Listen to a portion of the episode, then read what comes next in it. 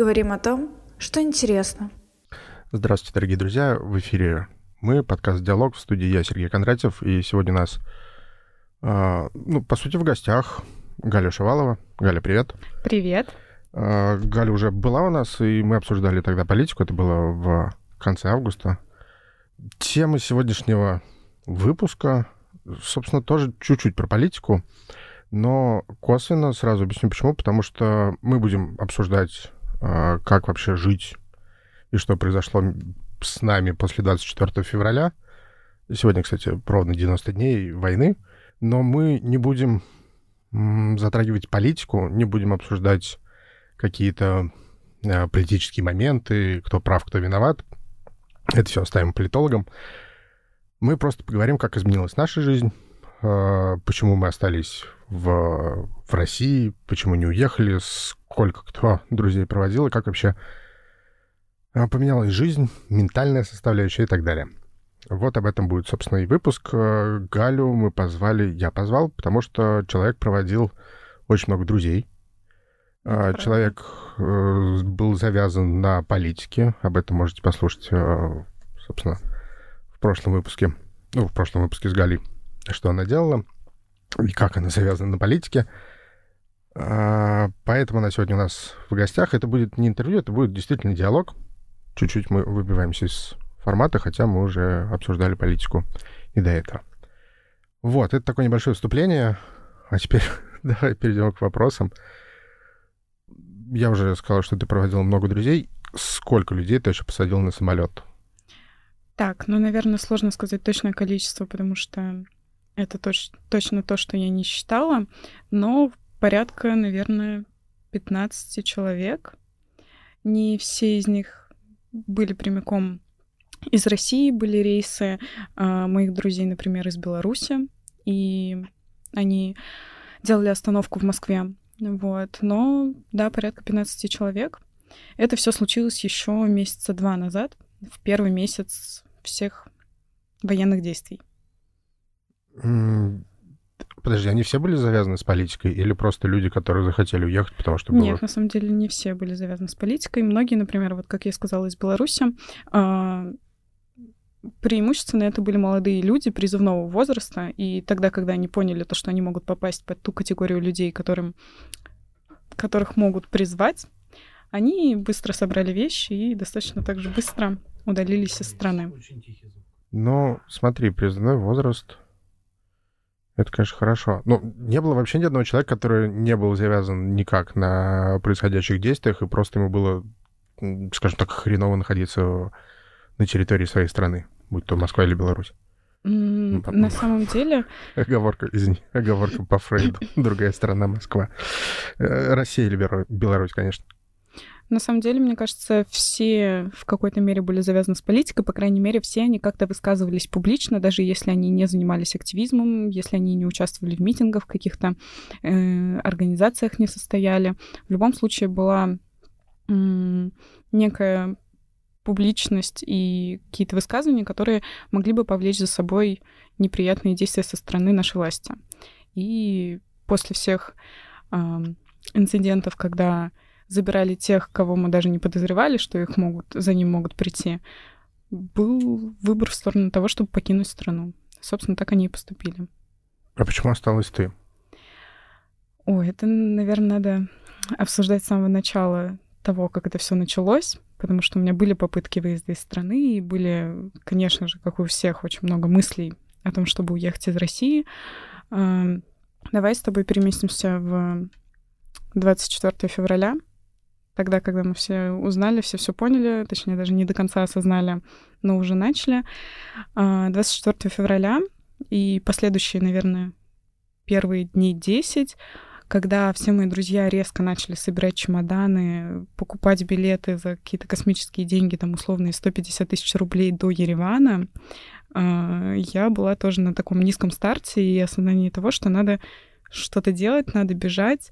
И когда вокруг тебя буквально десятки людей, которые каждый день тебе каждый день тебе задают массу вопросов о том, когда ты уезжаешь, на какие даты у тебя билеты.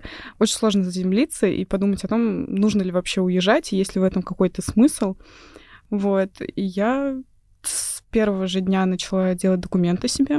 И, наверное, вот это был мой такой карт-бланш того, что я и мой лучший друг имели проблемы с документами, которые нам не позволили с первой волной всех людей, кто покинули Россию, поступить так же, вот, и из-за проблем с документами мы остались. Собственно, первая причина была завязана как раз на такой бюрократии. Я осталась в России только потому, что не могла уехать физически. Потом, когда прошел уже месяц, у меня появились документы, я просто начала смотреть на всех людей в эмиграции, смотрела на то, что с ними происходит, то, как они потеряли очень много денег и достаточно бессмысленно. Я уже начала лучше анализировать ситуацию, взвешивать все за и против и вообще более детально думать, нужно ли оно мне, нужно ли мне, нужен ли мне сейчас выезд из страны. Для себя решила, что нет, и пока вот я по сей день в Москве уже конец мая, прошло три месяца. Пока уезжать я не планирую. Вот так. Люди, которые уехали из страны, остались без денег, это, конечно, да. Но это преимущественное большинство. Ну да, ну просто ты сидишь, знаешь, такой, сидишь в России, варишься во всем этом, а там люди из Грузии, ну, условно из Грузии, в основном из Грузии, э, сидят и учат тебя жизни. Типа, надо выходить на митинги, надо устраивать перевороты. Вот Украина смогла, Беларусь смогла. Ну, Беларусь не смогла, конечно, но не суть. А вы такие вот сидите, это, конечно, странно, очень странно. У тебя есть такие вообще знакомые, которые уехал и начал поучать? А, у меня нет таких друзей, но у меня есть такие знакомые, есть такие люди в публичном пространстве, которые начали очень э, активно выражать свою позицию о том, что вы ни хера здесь не делаете. Вот. Причем уехали достаточно давно и задолго до того, как это все начало происходить. Ну, наверное, за рубежом учить жизни гораздо легче. Вот. Ну да, знаем мы этих знакомых. Так, расскажи мне, а почему ты здесь остался? Слушай, я тоже первый месяц, первое время думал о том, чтобы уехать. В приоритете была Грузия, потому что там есть знакомые и друзья. Но, во-первых, было как-то очень дорого. Во-вторых, там, пока я думал, подскочило жилье и стало еще дороже. А потом я как-то поймался на мысли, что... Ну, во-первых, я тоже перестал видеть в этом какой-то смысл, особенно после того, как объявили. Ну, не то, что объявили. Объявлять они могут все, что угодно стало понятно, что не будет мобилизации, ну, по крайней мере, на текущий момент, и стало как-то не так страшно. А, но, наверное, основное, что меня здесь держит, это все же семья, потому что когда ты приезжаешь к племяннику, к брату, ты понимаешь, что, в принципе, оставаться-то есть смысл. Потому что в Грузии, опять же, для меня в Грузии этого бы не было. Но если бы я, наверное, остался на предыдущей работе, я бы, наверное, все-таки на месяц уехал просто, чтобы перезагрузиться, потому что я импат, и мне очень тяжело это все выносить. А тем более в первое время у меня в Киеве была подруга. Но она, слава богу, добралась до Германии, теперь живет, живет там, и стало совсем просто. Как будут развиваться события в дальнейшем, это, конечно, очень интересный вопрос. И, и встречный вопрос к тебе. Ты думаешь сейчас о своем будущем, потому что тебе 21 год, у тебя все вообще впереди, по идее. И вот для меня в какой-то момент основная проблема стала даже не то, что происходит сейчас, а что будет происходить, когда это все закончится. Ну, я не могу э, из своей страны строить достаточно долгосрочные планы, как это показала практика последних лет. Э, я думала над э, иммиграцией в будущем, вот. Но тут у нас тоже стоит несколько моментов, как раз э, оглядываясь на март месяц, э, анализируя, анализируя все то, что сделали мои друзья и знакомые, покинув с одним чемоданом Россию, я для себя четко поняла то, что э, вариант уезжать в один конец без плана того, что я буду там делать, без каких-то сбережений и просто вот на какой-то агрессивные эмоции, чтобы просто уехать из России и не находиться здесь, это не тот формат, который мне точно подходит. И если я и буду планировать уезжать из России, то точно не в место, которое просто будет служить мне перевалочным пунктом, такие как сейчас Армения, Грузия, Турция, вот те такие горячие точки, куда все куда все уехали из России. А, хотелось бы строить что-то более долгосрочное, и то, что коррелировалось как-то бы с тем будущим, с которым я бы хотела видеть, э, с тем будущим, э, которое я бы хотела иметь. Но пока об этом очень сложно говорить. Знаю точно, что если я уеду из России, это точно не будет придано какой-то огромной огласки, я не буду писать какие-то слезливые посты, как поступ... так, как сделали многие. Я уеду, наверное, очень тихо и не буду привлекать внимание особенно правоохранительных органов, иначе могут быть проблемы на границе, чего мне не очень хотелось. Так, расскажи мне о своих дальнейших планах в России, как ты вообще думаешь, будет складываться жизнь? Планируешь ли ты уезжать, но уже без идей вернуться, например, в один конец? И что ты думаешь вообще будет в России через условные пять лет? Ох, очень ты... обширный вопрос, я знаю. Давай Нет, по порядку. Я просто дело не в этом. В первом выпуске мы постоянно шутили, что я выйду отсюда, и меня посадят в автозак, и ты вот не оставляешь попыток, да, такими вопросами. Сказать, прошел год, мы все еще не в автозаке, поэтому я думаю, мы спокойно можем обсудить некоторые насущные дела. Ну да, что, как я вижу Россию через пять лет. Ох. Э, касательно первого вопроса, нет, я не планирую уезжать. Я никогда не планировал уезжать на совсем. Для меня отъезд был бы действительно перевалочным пунктом, чтобы просто уехать, переждать и вернуться. Ну, кстати, прости, что тебя перебью, но могу сказать то, что в этом наша привилегия. Я сегодня даже читала пост девушки, которая вчера покинула Россию, опять же, в Грузию. Вот, и она сказала то, что моя привилегия в том, что я могу уехать э, куда-то, при этом имея возможность вернуться, в отличие от тех ребят, кто уехали, потому что здесь на них завели уголовные дела. Вот. Ну, пока уголовных дел, правда, нет. Я надеюсь, так и продолжится.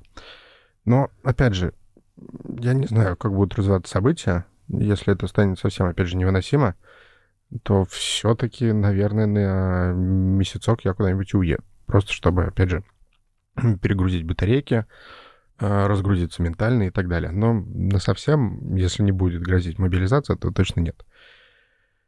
Касательно будущего России через пять лет, слушай, в какой-то момент, ну, как я сказал, что меня больше начало беспокоить будущее, а не настоящее, потому что в настоящем-то все понятно.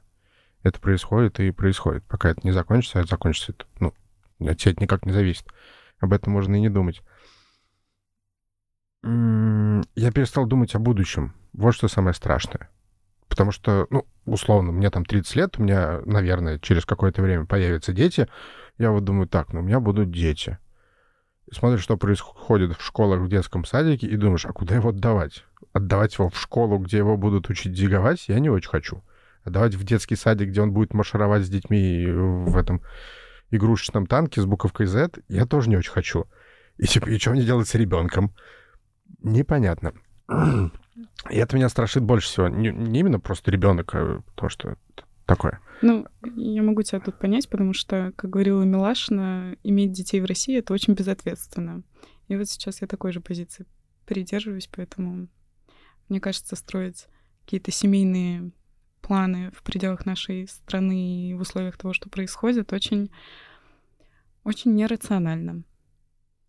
Ну да. А тебя вообще беспокоит уход всех этих брендов, Макдоналдса, Nike и так далее? Наверное, меня это волнует только с точки зрения того, как это будет отражаться на рабочих местах и в целом на экономике страны. Без Макдональдса, не знаю, какой-то одежды вот спокойно живу уже три месяца, и на самом деле не особо часто об этом думаю. Но в любом случае есть же вытекающие, которые исходит из этого, и это немного меня пугает, разумеется. Ну, я имел в виду вот лично про себя. Может быть, там, не знаю, у тебя пунктик, что кроссовки только Nike, и вот Nike ушел, и все, и ты такая, ну, блин.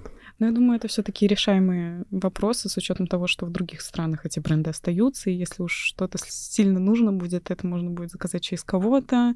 Ну, в общем, мне кажется, это не то, на что я бы хотела растрачиваться эмоционально и переживать об этом. Поэтому это все такое повсеместное, очень решаемое. Ну да, тоже есть такое. Как-то жил я без Макдональдса и проживу. Не такой уж я большой фанат. Но я вот могу за себя сказать то, что прям вот что меня немного расстроило, это вот все подписки, которые у меня были, и, наверное, еще приложения все, которые были Store, то, что теперь проблемы с оплатами, а они связаны с моей работой. Вот. Вот в этом была вся загвоздка. Ну и, конечно, меня расстраивает то, что ушел таргет с Инстаграма. Ну вот все, что касается моей работы и заработка, да, это сильно отражается, и, конечно, это не может не влиять на мою жизнь напрямую. Ну, кстати, да, чуть-чуть э, сменим тему. Ты же СММщица. Да.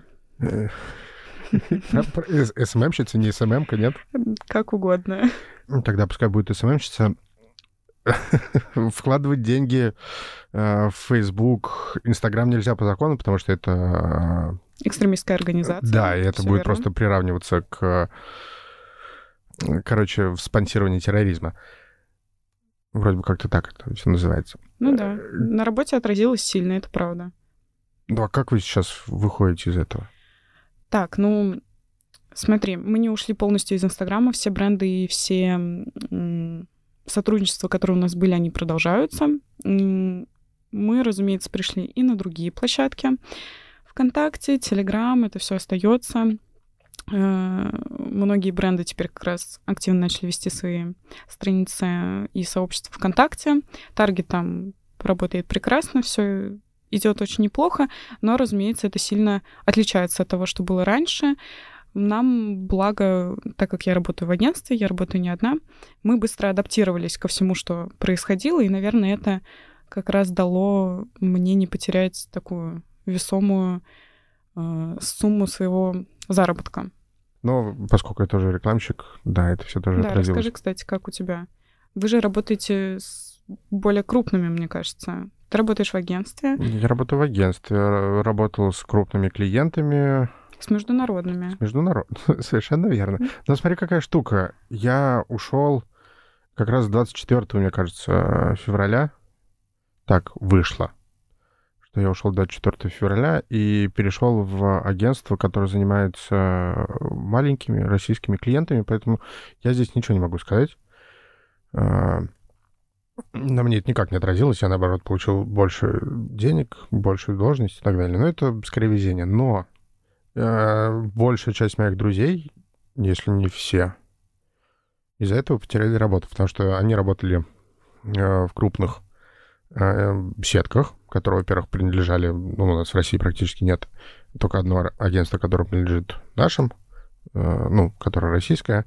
Все остальные так или иначе были завязаны на иностранных сетях, и все эти иностранцы вышли, продали свои доли российскому бизнесу.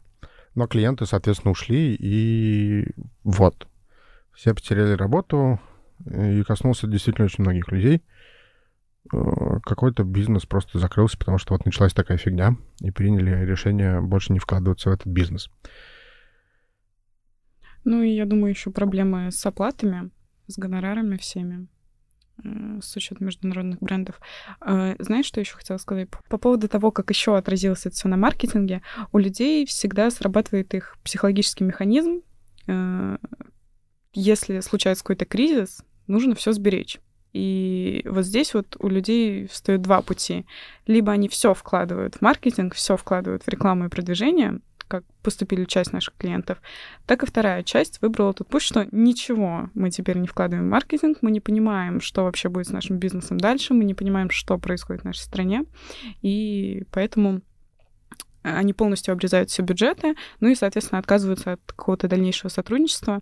Вот. Мы даже проводили несколько консультаций, вот, и проводим их дальше, э, как раз на тему того, как вообще выживать бизнесом во время кризиса, вот. И вообще главное, что мы доносим до каждого нашего клиента, то, что кризисы происходят всегда, потому что люди сейчас э, абсолютно точно убеждены, что это вот они впервые попали в такую тяжелую ситуацию, хотя кризисы происходят из года в год, все мы помним коронавирус и так далее, и у всех достаточно были большие из-за этого потрясения, у кого-то это все пошло на, наоборот.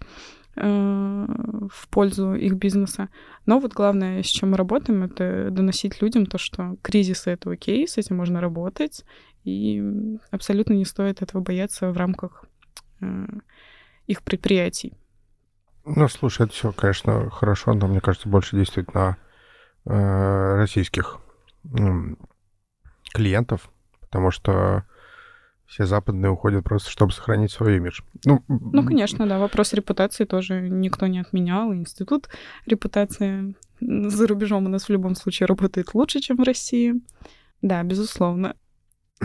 А, но, кстати, добавляя, я тебе могу сказать, что крупные клиенты, а, из того, что я знаю, большая их часть, не все, конечно, но большая их часть перенесли свои бюджеты просто на осень. А, в надежде, что осенью это все закончится.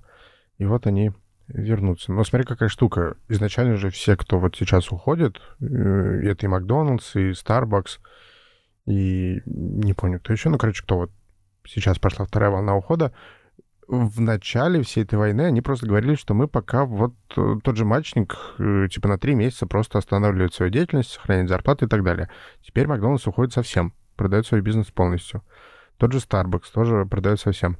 Но, возвращаясь к институту репутации, доля Starbucks, точнее прибыль э, Starbucks в России от общей доли была меньше процента. Поэтому, мне кажется, им вот этот вот уход такая херня. И в этом большая проблема России в целом, потому что она, ну, люди, которые управляют страной, думают, что Россия находится выше, чем она есть по факту. На этом-то все сейчас и завязано, по сути. Но политику мы не обсуждаем, поэтому это просто такой э, небольшой автопчик. На самом деле много что завязано, завязано на теме незнания людей, потому что люди, по крайней мере в России, абсолютно точно убеждены, что Россия имеет огромный вес на мировом рынке, и то, что уход из России очень сильно ударит по бюджету и так далее. И как вообще эти все страны проживут без нашей чудесной страны. Но на самом деле вот еще часть людей, которые э, твердят и орут из всех соцсетей о том, что ну вот, ушла Зара, и что? У нас же куча своих локальных брендов, но только они не учитывают тот факт, что зарубежные ткани, зарубежные там все, упаковка, что угодно. И это все тоже отражается на том, как у нас строится все в России. Это, знаешь, это есть обратный пример. А, опять же, возвращаясь к теме Макдональдса. Говорят, что вот ушел Макдональдс, ну и слава богу. Типа теперь да. мы будем есть только наше. Сука, Макдональдс, продукция Макдональдса на 90% состояла из российской продукции. Все эти фермерства и так далее. Вот сейчас они уйдут, ну, они уже ушли. И если новый собственник, я не знаю, там кто это будет, не установит эту цепочку, то российскому бизнесу придется вот самое такое. Да и сколько рабочих мест люди потеряли? Ну, рабочие места-то останутся, потому что там это заявили, что, типа, все это останется и так далее и тому подобное. И ну, не костяк, а рабочие места сохранятся. Закрываться не будут, просто поменяют бренд. Но проблема в логистике и как они ее настроят и с кем они будут работать. Потому что если это будет... Ну, мы знаем отличие между бизнесом по-русски и иностранным бизнесом. Это кстати, тоже к вопросу о том, что давайте приватизируем Икею, и у нас будет своя э, какая-нибудь бабушкина мебель. Мне очень понравилось э, выступление Стасика Ярушина, который сидел э, в AirPods в Инстаграме в своем и втирал, что Макдональдс такая херня, вот бабушкины котлеты. Вот идет Макдональдс, появятся бабушкины котлеты. И ты думаешь, Стасик, какой же ты дебил. Ну да, вот эта инфантильность людей том, что сейчас происходит, она, конечно, поражает. Люди, мне кажется, не очень понимают вообще костяк того, как все устроено в стране, и просто своими выражениями вот этими, потому что, ну ничего, здоровее будем, что сами готовить не умеем. У нас он шурма на вокзале, какой нам Макдональдс? Конечно, выглядит все очень очаровательно. Чтобы не быть однобоким, э, тебя не смущает поведение Запада во всей этой ситуации? Смотря о чем ты говоришь, о каких-то... Я говорю о том, что... Ну, я, конечно, не придерживаюсь мнения, что вот Запад нам вечный враг, они хотят нас там подавить и так далее. Не, это все, конечно, риторика Соловьева, не имеющая никакого отношения с реальностью, но лицемерие э, ряда людей, то очень сильно... Э, людей, компаний, президентов и так далее, западных стран в целом, очень так э, вскрылось это лицемерное поведение. Не замечал таких вещей? Ну, разумеется, были... Мне кажется, в целом институт репутации у нас пока не устроен вообще в мире, не говоря только о России, не устроен настолько, чтобы это действительно имело вот полную силу и выступало в полном формате, в котором оно должно быть. Разумеется, это все сделано для такой мнимой толерантности, которая иногда на деле работает достаточно слабо и весьма поверхностно, как все эти бизнесы, которые отказались от нас на несколько месяцев в надежде, что дальше они возобновят с нами работу. Ну, мне кажется, институт репутации должен работать немного иначе. Ты имеешь в виду в обе стороны? Мне кажется, что да. Ну вот, э, это, кстати, единственный вопрос в будущем, который меня действительно беспокоит, как это все будет происходить, когда ну, в любом случае будут возвращаться эти крупные компании, как это все будет происходить. Это интересно. Э, прикинь, открытие Макдоналдса второй раз на Пушкинской площади. Наши родители... Я думаю, Россия это не переживет.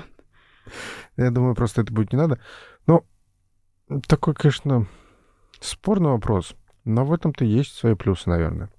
Ну, я думаю, что многие отказались от э, любого сотрудничества вообще как- как-либо с Россией, вот так же, как люди покинули нашу страну в первые недели на вот всем большом ажиотаже, э, на всем большом ажиотаже, на эмоциях, вот, и немного не взвесив все за и против. В любом случае должно было быть какое-то бойкотирование страны, это очевидно, на мой взгляд, но при этом все это должно было быть выполнено более грамотно, чем оно вышло.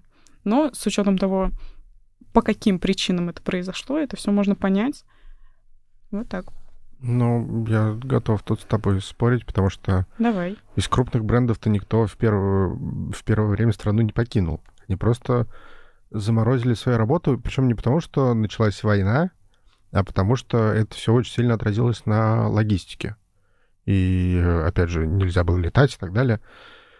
Меня до сих пор впечатляет то, что не летают самолеты. Я иногда выхожу на балкон и ловлю себя на этой мысли о том, насколько меняется каждый день наша жизнь. Это очень такой тоже инфантильный спич, но черт, это очень странно осознавать, оглядываясь на свою жизнь полгода назад. С тобой очень нелегко спорить, потому что начинаешь спорить, а ты переходишь в другую тему. Все, спорь дальше. Э, да все, уже пропал мой запал с тобой спорить.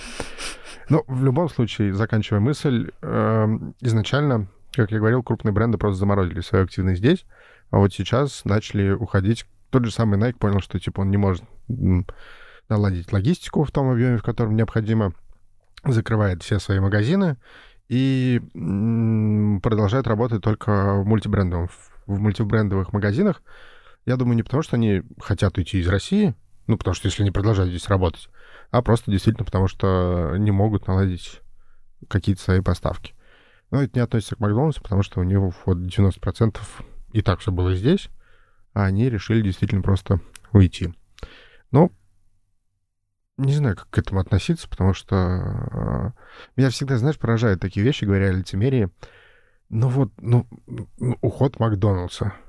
Э, каких-то репутационных потерь, наверное, это не понесет, потому что каких-то таких больших скандалов с теми, кто остался, не было.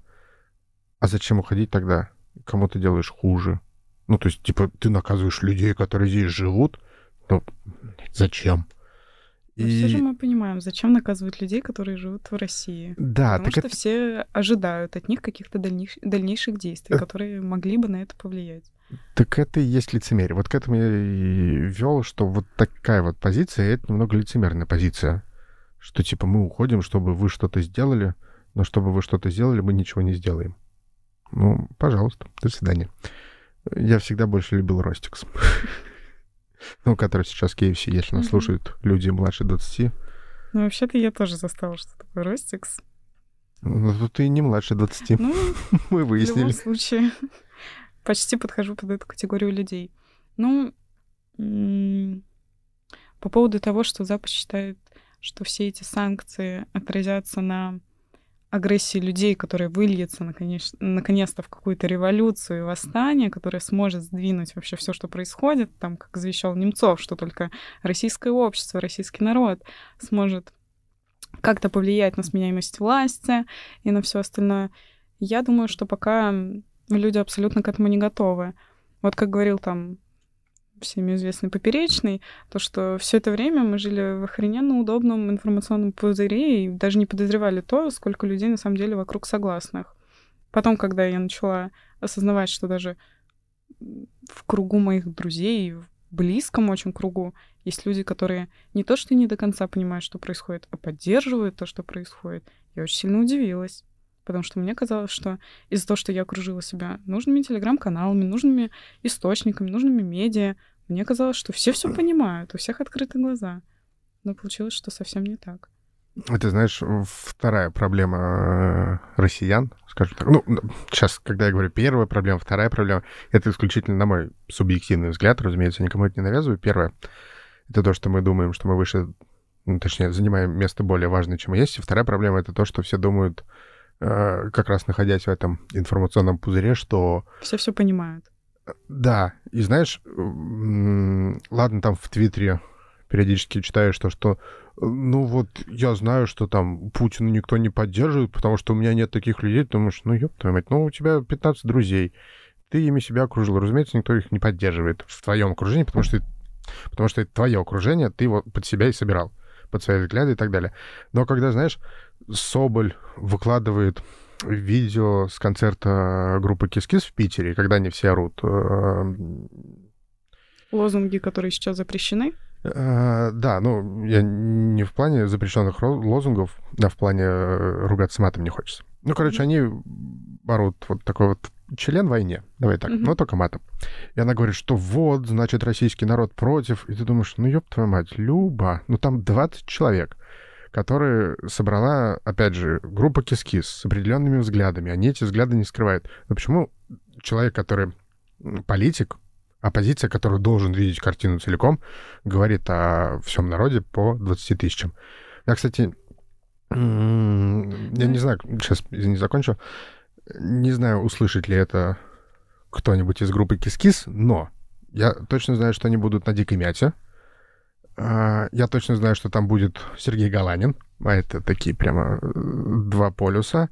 И если кис-кис э, с этим лозунгом или что-нибудь попробует сделать это со сцены дикой мяты, во-первых, для меня это будет удивительно, а во-вторых, я даже буду готов, ну, либо проставиться, либо скинуть какую-то сумму в фонд, который они выберут. Так что если кто-нибудь знаком с кем-нибудь из этой группы, передайте им это. Это практически вот официальное заявление. Это к тому, что не будут они так делать, я больше чем в этом уверен. Ну, их тоже можно понять.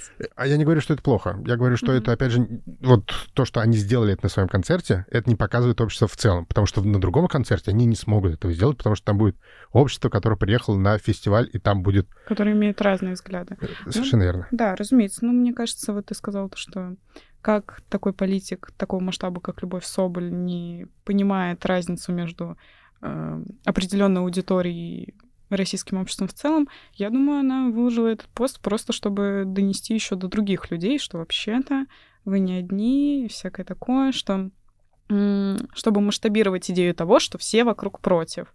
Потому что, а как иначе людям донести всю правду? Если не показывать тех людей, что и вообще-то есть вот такое большинство, которое на самом деле не является тем самым большинством, ну а как еще? Как еще поступать? Ну, я просто к тому, что такими методами, кажется, э, этот... Э, лукавство? Нет, не лукавство, просто это бесполезно э, с точки зрения какой-то информационной борьбы. Ну... Ну, слушай, давай так, выход Овсяниковой с плакатом был куда более полезен, чем вот этот пост Соболь. Я, конечно, не сравниваю Твиттер Соболь и аудиторию Первого канала. Я к тому, что просто если ты хочешь вырваться из этого пузыря, ты должен эту информацию распространять там, где этот пузырь заканчивается, а не внутри этого же пузыря. Ну смотри, можно раска- расценивать э, этот пост Любовь Соболи как поддержку тех, кто сейчас, например, чувствует свою какую-то небезопасность и свое одиночество с точки зрения того, что Господи, я один против всего мира, ну, по крайней мере, против всего мира в своей стране, и против государства, против власти, против народа, которого большинство, и вот ты видишь о том, что на самом деле такие люди еще есть, люди с позиции, которую ты поддерживаешь, которую ты разделяешь, они тоже есть, возможно, люди так вот в этот непростой период и морально имеют такую вот поддержку эмоциональную. Кстати, прочел еще одну очень интересную мысль касательно всех этих лозунгов на концерте. А, тоже в Твиттере написала Полина Фаворская угу. из... Откуда же она была? Из фабрики или не из фабрики? Нет, она была в из серебра. серебра. Да, из серебра, вот. Была она там какое-то время, она написала, что типа это все, конечно, здорово, но абсолютно бездумно, потому что это не имеет никакого смысла, но это имеет куда больше последствий для площадки, для организатора, для тех, кто их позвал и так далее и тому подобное. И это действительно очень такая хорошая точка зрения. Опять же, потому что, ну вот какой в этом смысл? Ну ты собрал свою аудиторию. Это возвращаясь к тому, что они не сделают это на дикой мяте, потому что там другая аудитория. Ты собрал свою аудиторию, ты покричал и доставил проблем. Этого нет никакого эффекта, но ты доставил проблем вот э, другим людям, которые тебя позвали.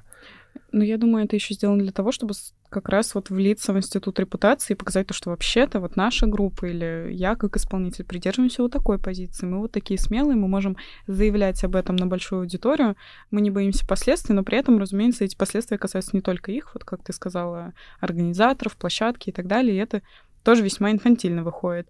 Но мне кажется, это все сейчас сделано для того, что э, это сделано потому, что молчание приравнивается к согласию. Ну, это тоже чтобы тот тупой, ну, не, не вывод, а, а, а умозаключение. Ну, кстати, касательно позиции, Алина, которая басистка, ну, барабанщица, она высказывает свою позицию довольно-таки открыто во всех соцсетях. Да, это правда. А касательно того, что молчание — это... Ну, согласие. Да. Я, кстати, когда только это все началось, я думал, блин, ну надо же что-то делать.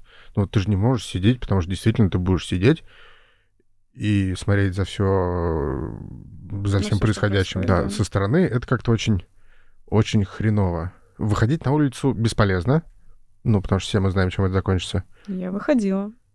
И, и как? Ну, мне кажется, мы с тобой, кстати, уже обсуждали это еще несколько месяцев назад, и я даже сравнивала э, количество людей в Москве и в Питере, и вообще имеет ли это все смысл.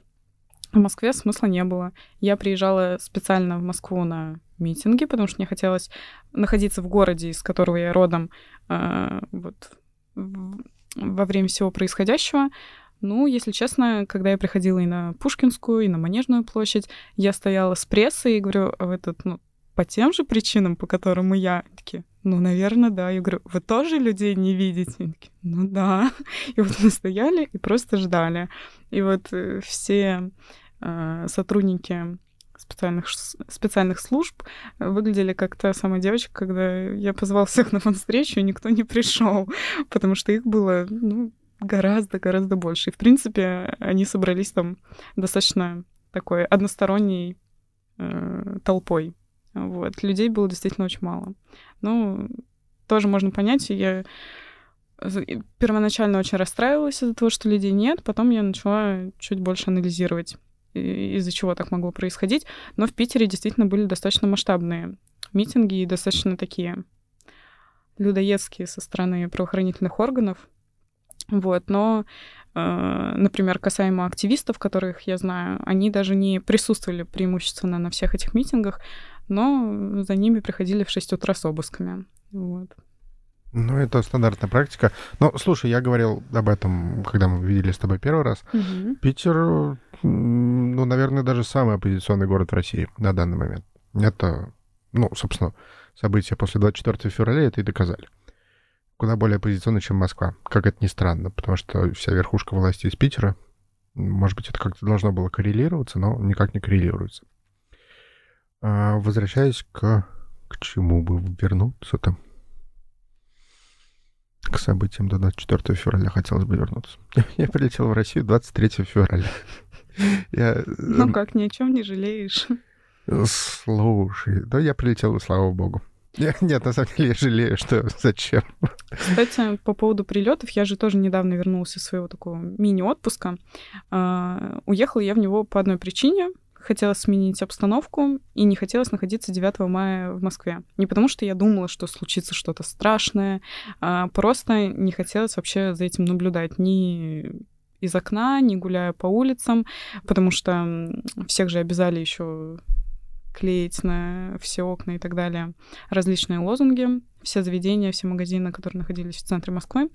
Вот. Уверена, даже бренды, которые не поддерживают то, что происходит, но они были обязаны это сделать к 9 мая, и я не хотела вообще за этим наблюдать.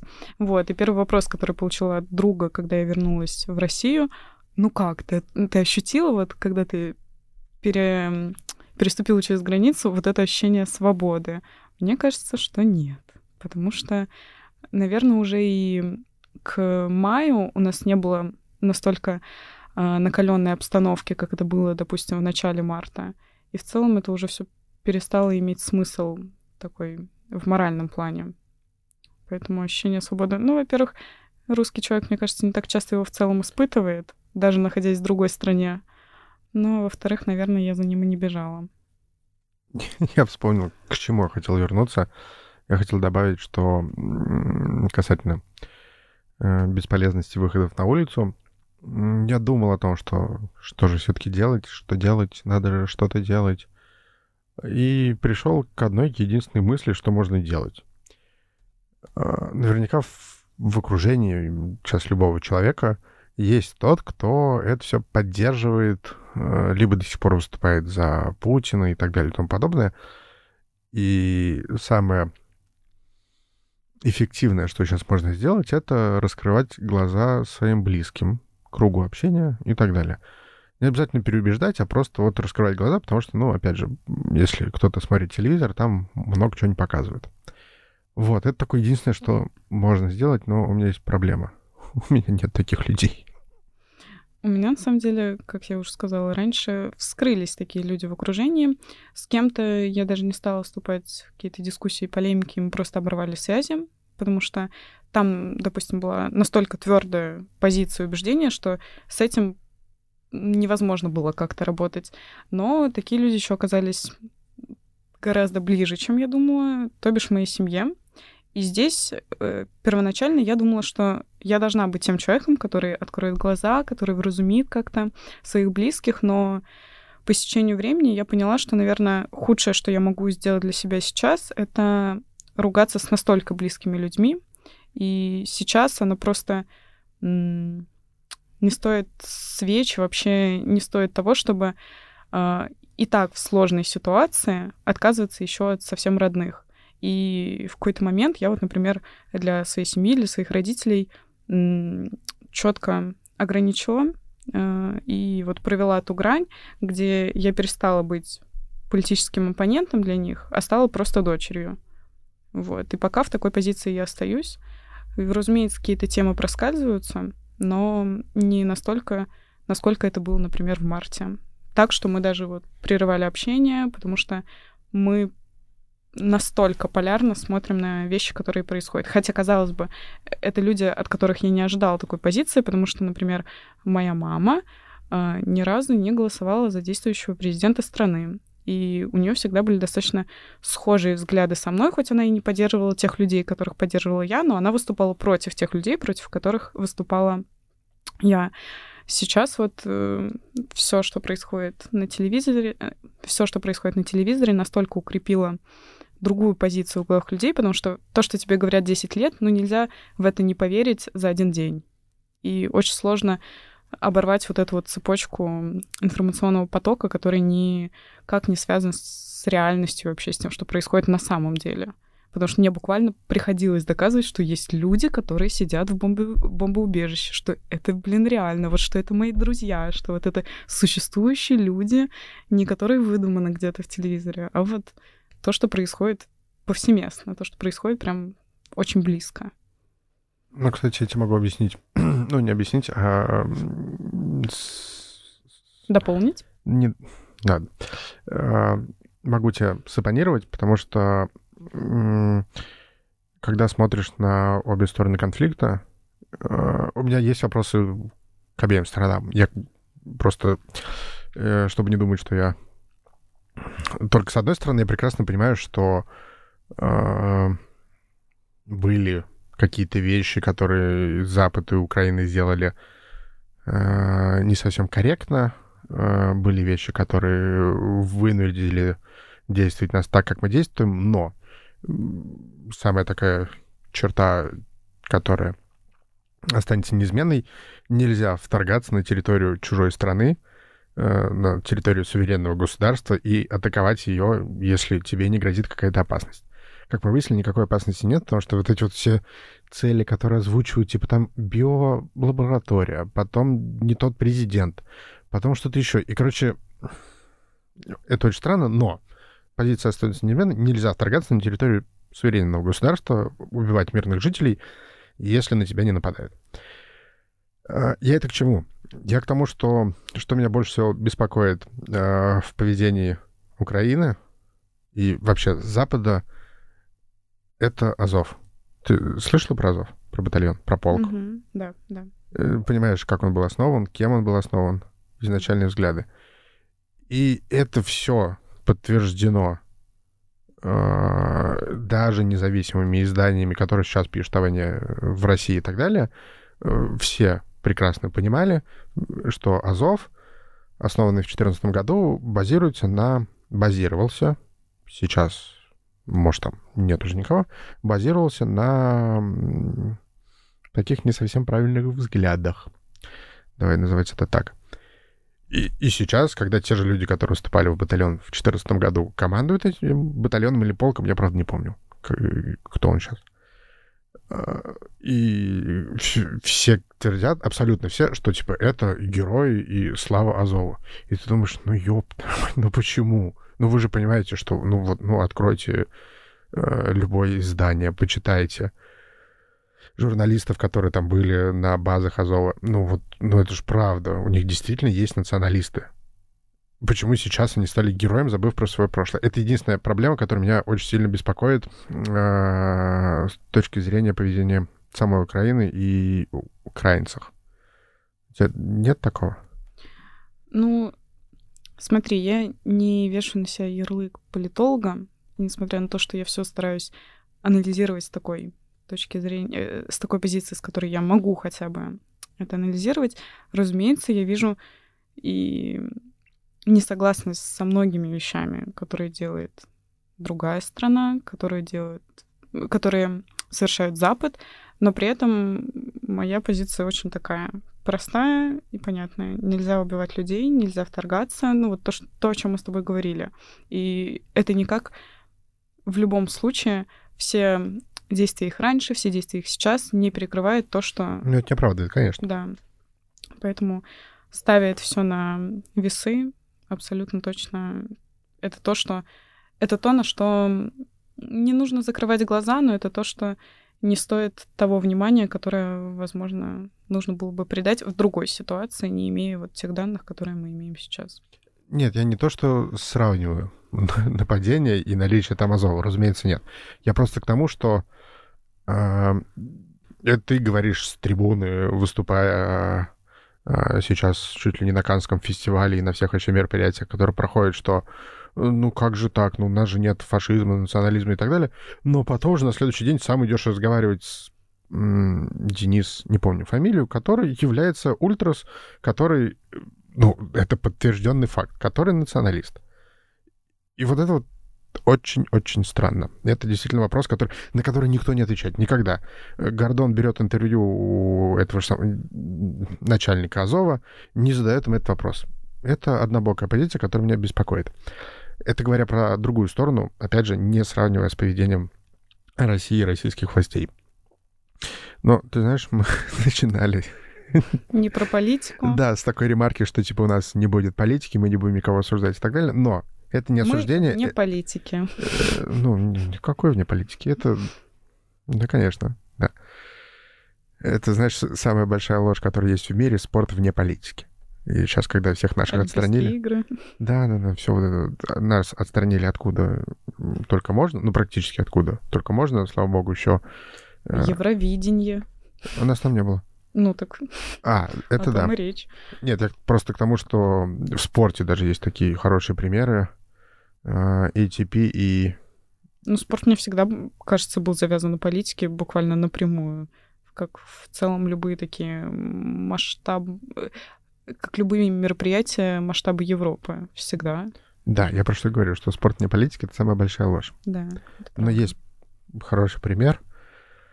Уимблдон, теннисный турнир, отстранил наших и белорусов, и организация тенниса, мужская и женская, ATP и WTP, кажется, так они называются, э, сказали, что окей, ваше право, но мы вам не начисляем рейтинговых очков, очков.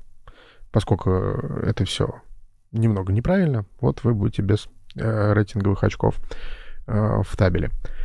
Это такой прецедент, и действительно хороший прецедент, потому что отстранять всех поголовно, это такой... Это, опять же, лицемерие. Ну, вот что тебе сделал э, условный... Конкретный спортсмен. Да, да, даже там конкретная футбольная команда. Ну, люди же... Ну, вот, э, в той же самой сборной России Смолов высказывался против. В той же самой сборной России играет Миранчук, который в одном клубе играет с Малиновским. Как ты можешь догадаться по фамилии, он украинец. И нормально они там существуют. Я так понимаю, что если они там нормально существуют, то и взгляд у них более-менее схожий. А, кстати, кто-то даже писал, ну, не кто-то, а партнер Мирончука и Малиновского писал, что после того, как это все случилось, они обнялись, поплакались, побратались, и, короче, между ними в команде все хорошо. Но почему-то сборную России надо отстранять. Но, заканчивая все, что мы сегодня наговорили, действительно получился такой живой диалог. Обсудили, наверное, все, что только можно, и все, что нас волнует. И последний, последний вопрос. Ты мне его задавала. Теперь я хочу тебя спросить о том же. Что ты думаешь о будущем? О своем будущем в России и о России в будущем? У тебя есть какие-то предположения, что будет? Ну вот я уже чуть ранее говорила о том, что сложно строить долгосрочные планы и сложно вообще понимать, буду ли я находиться в России. Даже если я уеду, то это точно будет не с билетом в обратный, э, без билета в обратный конец. Вот. Я очень люблю Россию, мне бы хотелось находиться здесь так долго, насколько мне будет позволять наше государство. Но я рассматриваю очень разные варианты по поводу того, что там будет с Россией, нашей страной через условные пять лет. Мне кажется, все будет в пределах того, что происходит сейчас. И пять лет, например, для нашей страны это тот срок, который даст мало плодов. И надо уже смотреть чуть более долгие цифры. Поэтому очень сложно сказать. Ну, смотри, э, все будущее России связывается, завязано на одном человеке. В 24 году, мне кажется, у нас выборы, да? Ты веришь, что в 24 году будет другой президент? Мне кажется, у нас будет в 24 году другой президент, если что-то случится с нынешним. До 24 ну, года. Ну, ходят слухи, что покушения периодически происходят. Но ну, это только слухи. он сейчас отстранится еще как Гитлер в свои годы. Тогда, когда... Ну, а что?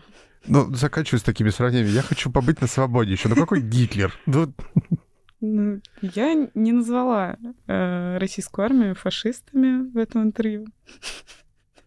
Я сейчас это все вырежу. Ты еще проведя аналогию, что вот Гитлер перед смертью женился, и Путин вроде бы как женился на Кабаевой. Ну нет, мне кажется, это уже совсем слабые сравнения, которые не особо имеют смысл. Но Путин не рисует, насколько я знаю.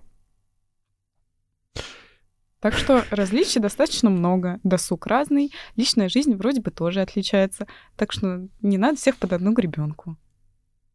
Э, ну, собственно, вот на этом прекрасная нота, да? Будущего в России нет. Будущее в России есть, но не через пять лет. Подождем еще. Слушай, давай, чтобы заканчивать э, на чем-то хорошем. Вот что, что хорошее у тебя действительно произошло за эти там 90 дней, либо хорошо, что что-то там не изменилось. Ну, вот какой-нибудь позитив-то есть. Ну, я считаю, что главный, наверное, хороший фактор вообще, главное событие, которое случилось за эти 90 дней, это то, что я не уехала, это то, что я сохранила достаточно близкие дружественные отношения со всеми, кто находится по другую сторону. Те, кто видели все ужасы, они, мне кажется, оставались гораздо более лояльные ко мне, например, чем люди, которые находятся со мной в одной стране. И я очень рада тому, что у меня сохранились отношения с моими украинскими друзьями. Э, я рада тому, что я осталась в России. Я рада тому, что возвращаются многие люди в Россию. Потому что, по первым данным, за первый квартал 2022 года уехали, если я не ошибаюсь, почти 4 миллиона россиян. Это огромная цифра. но частично они уже все возвращаются, потому что жить с осознанием того, что, возможно, я никогда не увижу своих каких-то близких, было тяжеловато. Сейчас с этим справляться уже гораздо проще. И в целом отношение ко всему, что происходит, я не говорю про то, что происходит в другой стране, я говорю конкретно про Россию, с этим справляться уже гораздо легче.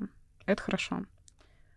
Ну вот да, я тебя поддержу в этом начинании, потому что я тоже вроде бы ни с кем на этой почве из... Ну, хотя у меня только один, одна украинская подруга.